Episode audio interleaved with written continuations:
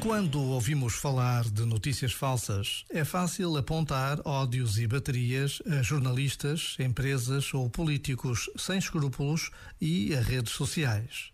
Todos eles podem ter responsabilidades, mas uma notícia também é falseada por quem a lê e partilha sem espírito crítico, sem verificar fontes e sem se preocupar com a dignidade de quem possa estar a ser injustamente acusado.